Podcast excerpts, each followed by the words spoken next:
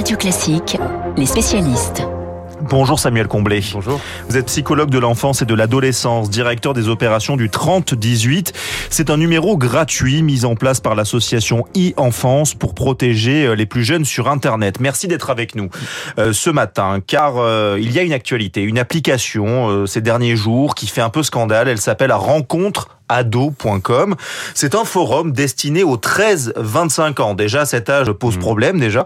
Des parents, peut-être nos auditeurs, se sont inquiétés de la présence de prédateurs sexuels. De nombreux articles le prouvent. Il y a malheureusement peu de contrôle. Ma question est simple. Faut-il fermer ce site? Alors non, je pense pas qu'il faille euh, euh, fermer ce genre de site. D'abord parce qu'il y en existe beaucoup d'autres. Parce que si on ferme ce genre de site, on, on pourrait aussi aller jusqu'à fermer les, les réseaux sociaux les plus connus, Facebook, Ouais. Instagram, etc. Qu'on pourrait considérer aussi comme des, des sites de rencontres. À la limite, hein, ce, ça- ce, ce site dont vous parlez, c'est un, un, un endroit pour euh, pour parler, pour échanger. Euh, le problème, c'est pas trop l'existence de ce site. Le problème, c'est qu'effectivement, comme vous l'avez rappelé, euh, il y a des prédateurs sexuels. Il y en a qui s'en servent euh, à mauvais escient et, euh, et, et- et pour euh, proposer euh, des, des, des, des expériences sexuelles ou, euh, ou avoir des, des contacts graveleux avec, euh, avec les jeunes. Le, le problème de ce site, c'est qu'il n'y a pas suffisamment de modération, qu'il n'y a pas suffisamment de surveillance, euh, que quand des jeunes signalent des comportements inadaptés, bah, il est vrai qu'il a été rapporté qu'il y avait peu de réactions de la part des, des, des, des propriétaires de ce site. Donc il y a, a peut-être quelque chose à repenser en, en termes de protection et, de signalement, ça c'est vrai.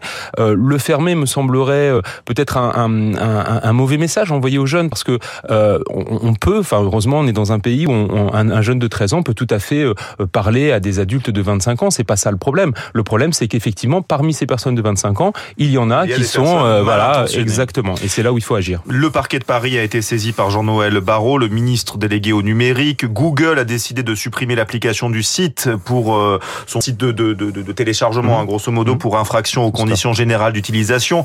Vous l'avez dit, cette appli finalement, est-ce que c'est pas l'arbre qui cache la forêt? Parce que dans ce cas-là, TikTok, Snapchat, euh, Facebook, qui ont beaucoup plus d'utilisateurs, euh, posent problème aussi. Exactement. Et puis, ce que je vous dirais, c'est euh, que ce site, il existe depuis 17 ans. J'ai envie de dire aux adultes qui euh, aujourd'hui s'insurgent sur euh, contre ce site, euh, bah enfin, il aurait peut-être fallu qu'on se réveille un petit peu avant. Et ça, ça montre aussi, euh, à mon sens, que bah, les adultes ne sont pas très au courant de ce qui se passe sur Internet Ah s'agissant des usages numériques des jeunes. Donc peut-être que c'est aussi un, un- une alerte pour nous euh, euh, en tant qu'association, en tant qu'adultes, en tant que professionnels, de se dire bah, peut-être qu'on doit regarder un petit peu plus ce que font les jeunes, parce que je pense que la solution va passer aussi par la pédagogie. Euh, il faut expliquer qu'effectivement, un jeune de 13 ans qui commence euh, sa vie numérique sur ce site, bah, que attention, derrière euh, un, un- un profil qui peut paraître très anodin d'un jeune qui dit avoir euh, 16 ou 17 ans, bah, peut se cacher effectivement euh, un prédateur qui peut euh, te poser problème. Cela fait 20 ans que vous travaillez sur ces questions de protection de l'enfance. Il y a 20 ans, euh,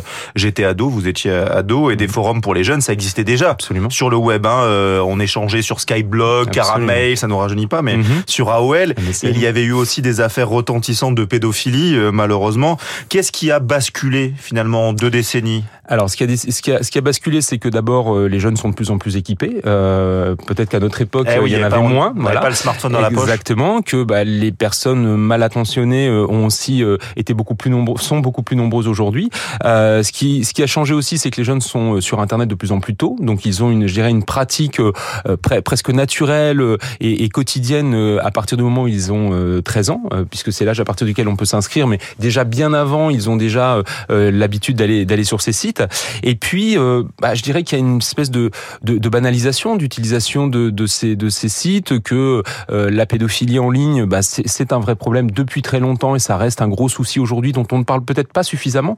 Euh, peut-être qu'effectivement, il faut se, donner les moyens de faire face à ce à cette problématique parce que les parents sont souvent très très hum, je dirais très éloignés de la, conscience que, ce problème existe parce que souvent quand on en parle aux parents ils n'ont pas envie d'entendre parce que on n'a pas envie d'imaginer son enfant avec euh, une personne pédophile qui, qui proposerait euh, des images ou, ou des expériences sexuelles pour autant je pense que c'est un sujet qu'il faudrait avoir dans, dans les familles dans, dans les écoles pour pouvoir euh, pas, pas, pas inquiéter ou, ou choquer mais pour dire voilà malheureusement ça existe réalité. pour l'instant, on n'a pas trouvé de, de solution radicale pour pouvoir faire en sorte que ces gens ne, ne nuisent pas aux enfants. Et puis, il y a une chose aussi qu'on pourrait se dire aussi, c'est que euh, il faudrait aujourd'hui que sur Internet, on puisse davantage savoir savoir quel est l'âge des utilisateurs. Aujourd'hui, on n'a aucun système pour savoir si un utilisateur est majeur ou pas.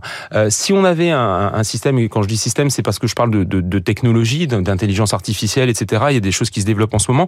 Si on arrivait déjà à savoir si un jeune est majeur ou pas, on pourrait, dans ce cas-là, lui proposer des services qui lui sont adaptés. Et peut-être que si on sait qu'il est majeur, on pourrait se dire aussi, euh, est-ce qu'il a plus de 15 ans, moins de 15 ans, et du coup, euh, pouvoir euh, euh, faire en sorte que les, les personnes d'un certain âge ne puissent pas avoir accès à ces mineurs. Or là, à partir du moment où vous allumez votre ordinateur, Internet considère que bah, vous êtes un majeur, en tout cas que vous avez euh, euh accès au même service que si vous étiez un adulte. Et, et ça, c'est problématique. L'anonymat pose problème. Vous Exactement. qui êtes psychothérapeute, est-ce que les enfants et adolescents ont conscience de ces risques sur Internet, de leur sexualisation, hein, c'est le mot exact. Finalement, quelle est la différence avec les adultes sur ce thème-là? Alors, je vous dirais qu'en 2023, oui, les jeunes aujourd'hui euh, ne sont pas naïfs, ne sont pas euh, euh, complètement extérieurs à la connaissance de, de, de ces problématiques. heureusement, je dirais qu'il y, y a, une, une, maturité de plus en plus forte de la part des, des mineurs, adolescents, enfants, concernant ces, ces, sujets. Quand on en parle à l'association e-enfance, au 3018 avec les jeunes, les jeunes nous disent mais oui, on sait très bien qu'il y a des faux profils, on sait très bien que derrière un, un profil peut se cacher quelqu'un de, de, de, de, préjudiciable. c'est pas le souci. ce qui est par contre étonnant dans le discours des jeunes aujourd'hui, c'est qu'ils nous disent je sais que le problème existe, mais je ne mets rien en place pour empêcher que euh, je puisse être victime. Euh, le harcèlement, je vais prendre ce, ce, cette problématique qui est quand même très présente dans la vie des jeunes.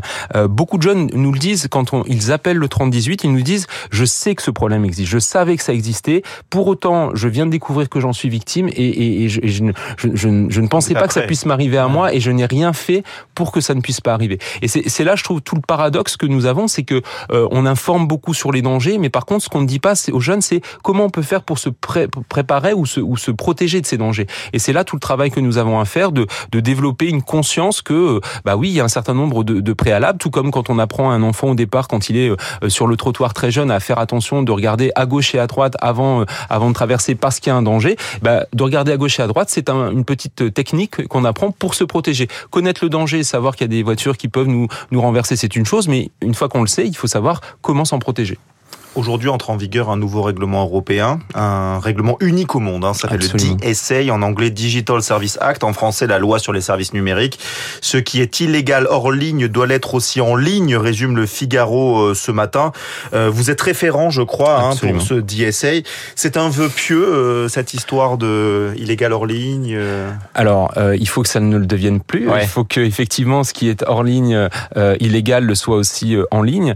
alors c'est vrai que ce, ce texte, il est il est important, euh, ça commence aujourd'hui et, et, ça va permettre ça va permettre de responsabiliser les plus grosses plateformes, les 17 plus grosses plateformes utilisées euh, donc majoritairement les réseaux sociaux, aussi quelques moteurs de recherche et ça va euh, donner de nouvelles règles. Euh, c'est vrai que bah, sur vos antennes, on déplore régulièrement un certain nombre de problèmes en se disant on n'a pas l'arsenal juridique, on n'a pas les moyens de protection, on n'a rien fait auparavant euh, en termes de prévention pour que ça n'arrive pas. Bah, à partir du moment où le DSA aujourd'hui va se mettre en place, j'espère qu'on sera moins amené à se rencontrer le... pour parler de ces problèmes ah, parce que serait pas mal. Mais le problème, c'est que ce sont des plateformes américaines, chinoises, et oui. que c'est pas les mêmes lois finalement. Alors, c'est pas les mêmes lois, mais à partir du moment où un utilisateur européen utilise euh, ces plateformes, même euh, étrangères, le DSA s'impose euh, à ces plateformes. Donc, euh, elles ne peuvent pas se cacher derrière le fait que euh, elles ont leur siège aux États-Unis et que du coup, elles, elles, elles, ne, elles ne respectent pas la loi. Elles doivent respecter la loi européenne, elles doivent respecter la loi française, puisqu'il y aura une déclinaison du DSA en France, ce qui permet au moins de protéger les